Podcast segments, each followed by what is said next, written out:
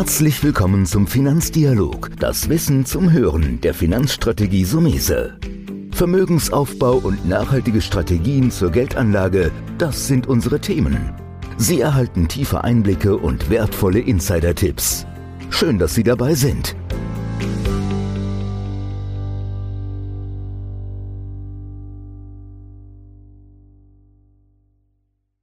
Herzlich willkommen wieder zu einer neuen Folge im Finanzdialog. Das heutige Thema heißt Investieren in Europa. Was passiert in Europa? Gibt es da überhaupt interessante Anlagemärkte? Und für dieses Thema habe ich mir eingeladen Elmar Bauer. Elmar Bauer ist im Management des Fundamental Total Return Fonds und er und seine Kollegen beraten die Anlagestrategie im Fonds. Erstmal herzlichen Dank, Herr Bauer, dass Sie heute bei uns mit dabei sind.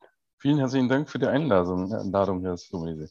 Ja, bei dem Thema in Europa investieren, in Europa anlegen, was ja so meine erste Frage ist, ist Europa überhaupt als Anlageregion noch interessant? Ja, absolut. Also die Frage lässt sich auf jeden Fall mit Ja beantworten. Es gibt immer Anlagemöglichkeiten auch in den lokalen Märkten und wir sprechen ja hier hauptsächlich von der Dachregion man muss sehen, in den USA sind die Märkte in der Vergangenheit immer sehr hoch bewertet worden. Klar, da fließt auch sehr viel Kapital hin. Aber es gibt immer sehr gute Opportunitäten, auch in Europa. Und wir lieben ganz gerne so die Dachregion und das angrenzende Ausland. Und da gibt es immer wieder Branchen und innerhalb von Branchen einzelne Titel, die für Investitionen interessant sind.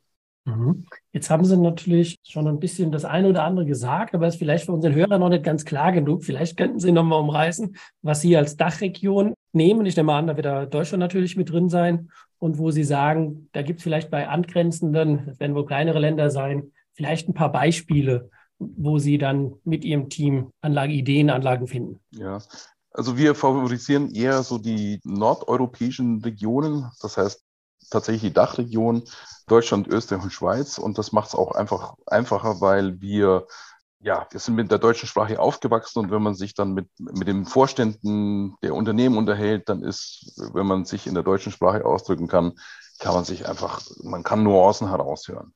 Aber klar, wir sprechen auch gutes Englisch und äh, von dem her, wir schauen ganz gerne auch, was hat in gewisser Weise einen Bezug zu Deutschland. Und da kommen natürlich die Nachbarländer von der Dachregion in Betracht. Und das ist für uns vornehmlich Benelux. Das ist aber auch die, sind die skandinavischen Länder, zum Teil England, weil es dort sehr viele internationale Konzerne gibt, aber auch hier und da Frankreich. Wo wir uns nicht so gut unterwegs fühlen, sind einfach in den südeuropäischen Ländern. Das heißt Italien, Spanien, Portugal. Das ist für uns zu weit weg. Und da können wir keinen Mehrwert generieren für unsere Investoren. Mhm. Jetzt haben Sie das Anlageuniversum geografisch ja schon ein bisschen aufgeteilt. Kann man sagen, wie viel Wert es gibt in so einem Markt? Man sagt, das sind 1000, 2000, die im großen Markt sind, weil am Ende, und das würde mich interessieren, wie viele Titel Sie in Ihrem Fordern auch halten. Also wenn man allein den deutschen Markt bezeichnet, dann kann man so von 600 Titeln auswählen. Und das sind ja viele, die Ganz klar, man kennt die Titel aus dem DAX, die 40, man kennt die Titel aus dem MDAX und aus dem SDAX, aber dann gibt's noch Scale, da gibt's den CDAX. Und in den letzten zwei Jahren sind noch einige IPOs dazugekommen. Also das ist durchaus schon ein ganz schönes Universum, allein auf Deutschland bezogen. Und der Kapitalmarkt in Skandinavien ist auch relativ groß. Ich kann jetzt Ihnen nicht genau die Anzahl der Titel nennen, aber ich schätze, dass es geht über 1000 Titel auf jeden Fall hinaus, weil einfach der Kapitalmarkt sowohl in äh, Norwegen als auch in Schweden sehr, sehr ausgeprägt ist und die Leute sehr affin sind gegenüber Aktien. Man kennt das, in Norwegen gibt es äh, Norges als den größten Sovereign Wealth Fund, der in Aktien investiert. Und von dem her, der Kapitalmarkt ist sehr, sehr ausgeprägt. In Norwegen kommt natürlich noch hinzu, dass, dass das Land sehr, sehr stark von der Erdöl- und Erdgasindustrie auch geprägt ist. Und da gibt es einfach auch viele, sehr viele börsennotierte Unternehmen. Jetzt haben Sie in dem Namen des Ihres Investmentfonds Total Return stehen.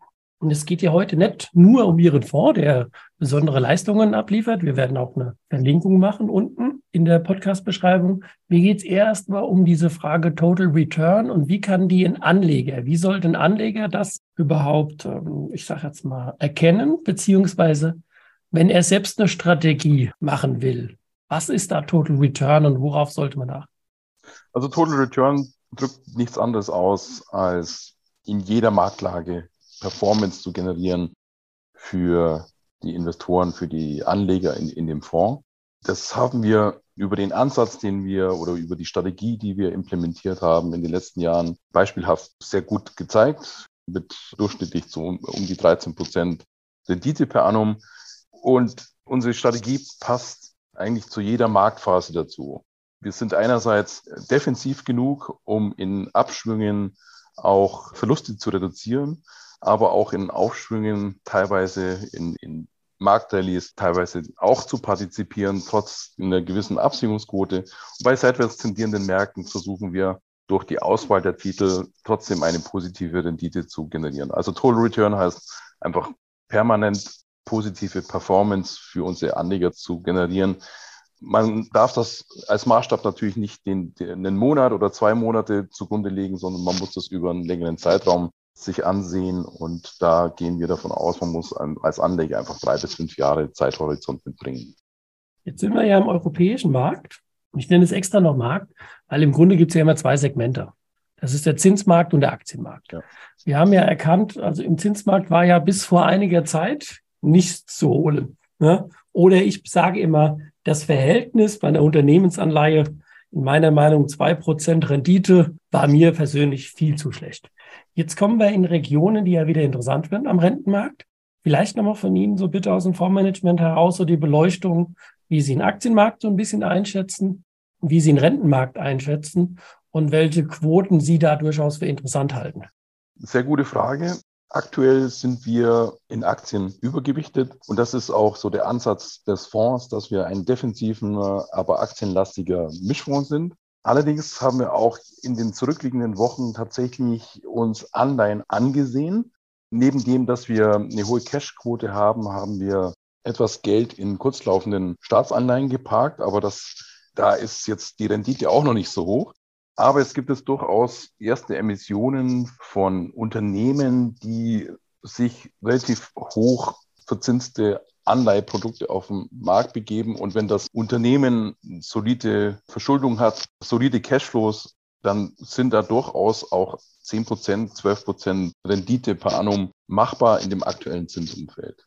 Aktien, ja, jetzt hat man wieder gesehen, in den letzten Tagen gab es eine, oder gibt es, wir sind immer noch aktuell dabei, eine Bärenmarktrallye. Dort sind sehr viele zyklische Unternehmen jetzt favorisiert worden und natürlich, wenn man einen kurzfristigen Zeithorizont hat, dann sind Aktien natürlich besonders interessant. Aber zunehmend für die langfristige Rendite, um Yields, um hohe Zinsen einzulocken in den Fonds, kann man aktuell durchaus selektiv auch im Anleihemarkt unterwegs sein. Mhm. Also ist da eine gewisse Attraktivität jetzt äh, wieder gekommen? Ja, definitiv. Wenn man daran glaubt, dass der Zinshöhepunkt oder der Anstieg der Zinsen gebremst wird, beziehungsweise sich dem Höhepunkt nähert, dann ist das durchaus ein attraktives Zinsumfeld und man muss nicht unbedingt sich auf Neuemissionen dann stürzen, sondern man kann durchaus sich angucken, was es da im, im Markt an aktuellen Anleihen gibt.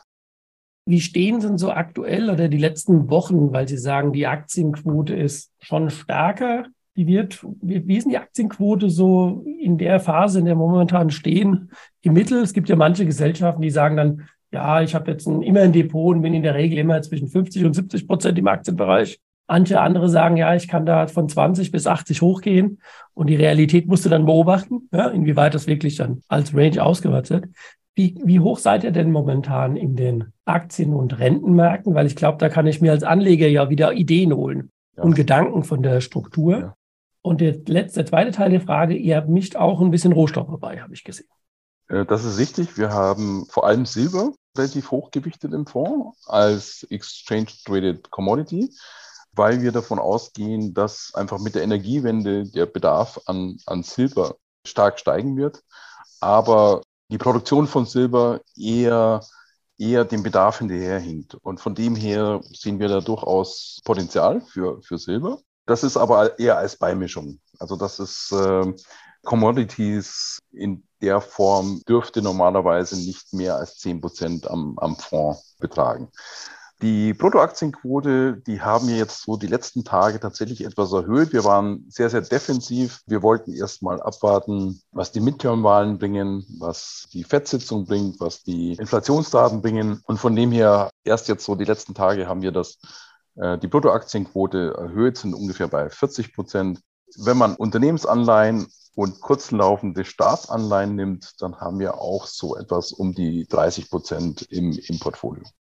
Haben Sie noch mal was Interessantes gesagt? Der Titel heißt ja Investieren in Europa. Wo gibt es Anlageregionen, Ideen, was wir so ein bisschen austauschen? Aber am Ende kommst du ja nicht umhin, auch wenn du jetzt zum Beispiel in Europa investierst. Wie Sie es eben gesagt haben, du musst dann doch gucken, wie die Zinsentwicklung in Amerika ist. Du musst jetzt doch gucken, kann die Wahl einen gewissen Einfluss haben.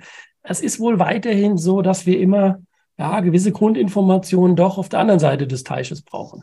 Das ist definitiv richtig so. Der europäische Markt oder die europäischen Märkte korrelieren sehr, sehr stark mit den US-Börsen und vor allem was die US-Notenbank an Aussagen trifft. Die EZB hängt ein bisschen, läuft ein bisschen hinterher dem Zinserhöhungszyklus.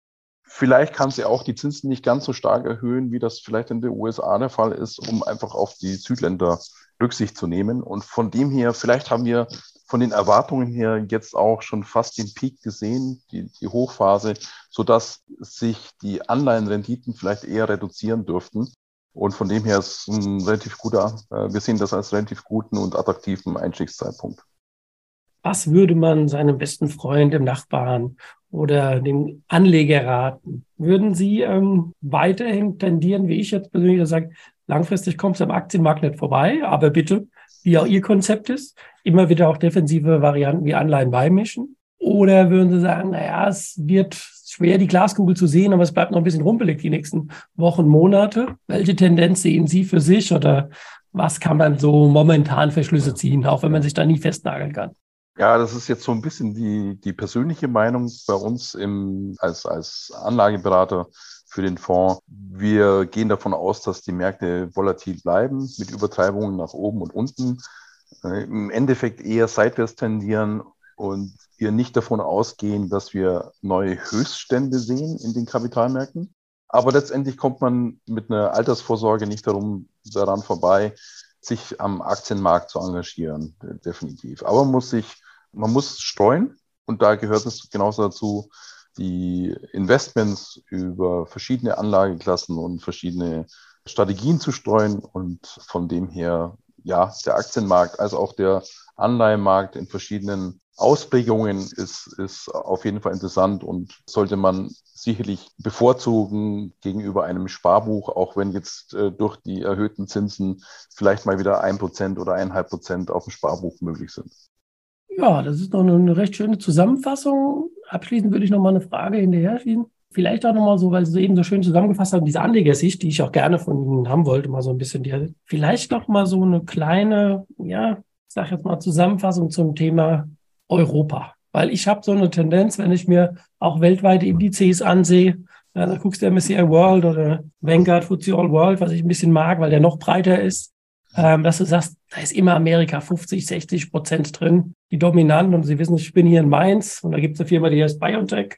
Und die ist nicht in Europa an den Aktienmarkt gegangen, sondern die ist in Amerika an den Aktienmarkt gegangen. Ist das, und da kommt meine zweigeteilte Frage her, ist diese Dominanz immer noch einfach zu groß oder muss das wie Sie einfach nur richtig gut machen als Europamanager? Und wäre eine BioNTech beispielsweise eine Aktie, die ihr kaufen wird, obwohl sie in Amerika gelistet ist? Weil eigentlich ist sie ja ein deutsches Unternehmen. Ja, das, das ist eine total berechtigte Frage. Tatsächlich haben wir im Portfolio die BioNTech in einer überschaubaren Position, aber durchaus ungefähr ein Prozent vom, vom Fondsvolumen. Und da spielt genau das die Rolle. Wir, wir haben zwar, wir sagen, USA ist nicht unser, unser Markt, an dem wir Investor investieren, aber der Bezug ist natürlich da auf Deutschland und da kommen durchaus hier und da Unternehmen in Frage. Und das ist eben ein sehr, sehr gutes Beispiel. BioNTech ist damit an die Börse gegangen, weil die Liquidität in den USA einfach größer war, die Bewertungen, die Bewertungsmultiple attraktiver. Und von dem her, ja, USA ist immer noch ein Supermarkt, um, um zu sein. Äh, das mindert aber nicht unbedingt die Chancen in Europa. Man muss einfach anerkennen, dass Bewertungen einfach ein Stück günstiger sind als, als in den USA. Mhm. Aber gut, das ist ja eine gute Zusammenfassung, dass man schon mal sagen kann, ich bin jetzt nicht ein Europa-Anleger, sondern da verschwimmt es ja auch. Es gibt, glaube ich, viele Rohstoffkonzerne, weltweite Rohstoffkonzerne, die ja in Deutschland oder in Europa nichts abbauen, aber die in London gelistet sind. Ich glaube, da hast du als Fondsmanager im Prinzip gar nicht mehr so geografische Fesseln. Ja. ja ich habe mich dann auch gefragt, ich weiß nicht, wer es ist jetzt, Rio Tinto oder wer auch immer, wo du dann denkst, englische Aktie, das kann ja gar nicht sein, wenn die in Afrika, Australien und Südamerika im Prinzip schürfen. Richtig. Und deswegen ist es auch so, dass wir über die Dachregion hinaus gucken, weil diese Konzerne und wir glauben, auch durch die Energiewende, durch dadurch, dass äh, das Thema Nachhaltigkeit viel mehr eine Rolle spielt, Rohstoffe ein gutes Investment darstellen in den nächsten Jahren. Und da kommt man an England nicht vorbei. Und da sind eben, wie Sie richtig sagten, ob das Glencore oder Rio Tinto oder große, große Rohstoffkonzerne sind, genauso wie teilweise eben auch in Skandinavien, muss man dort verstärkt auch hingucken. Und von dem her, ja, der Blick allein auf die Dachregion genügt nicht mehr in unseren, nach unserer Einschätzung. Ja, das ist doch ein gutes Fazit. Dann würde ich sagen, in Europa investieren mit weltweitem Blick. Ne? Das wäre vielleicht eine gute Zusammenfassung. Ich sage aber herzlichen Dank, dass Sie heute mit dabei waren und uns ein paar Einblicke gegeben haben und dass wir alle eine schöne, gute Weihnachtszeit bekommen, ein schönes neues Jahr und entsprechend gesund bleiben. Ebenfalls vielen herzlichen Dank für das Interesse und ja, allen Zuhörern oder alle, die den Podcast abrufen, eine gute Zeit und bleiben Sie gesund. Das war der Finanzdialog, das Wissen zum Hören der Finanzstrategie Sumese. Natürlich ist dieser Podcast keine Anlageempfehlung, denn jede Anlageentscheidung muss individuell getroffen werden. Idealerweise ist sie Teil einer ganzheitlichen Strategie, die exakt zu Ihnen passt. Dazu müssten wir uns persönlich kennenlernen. Besuchen Sie uns auf sumese.de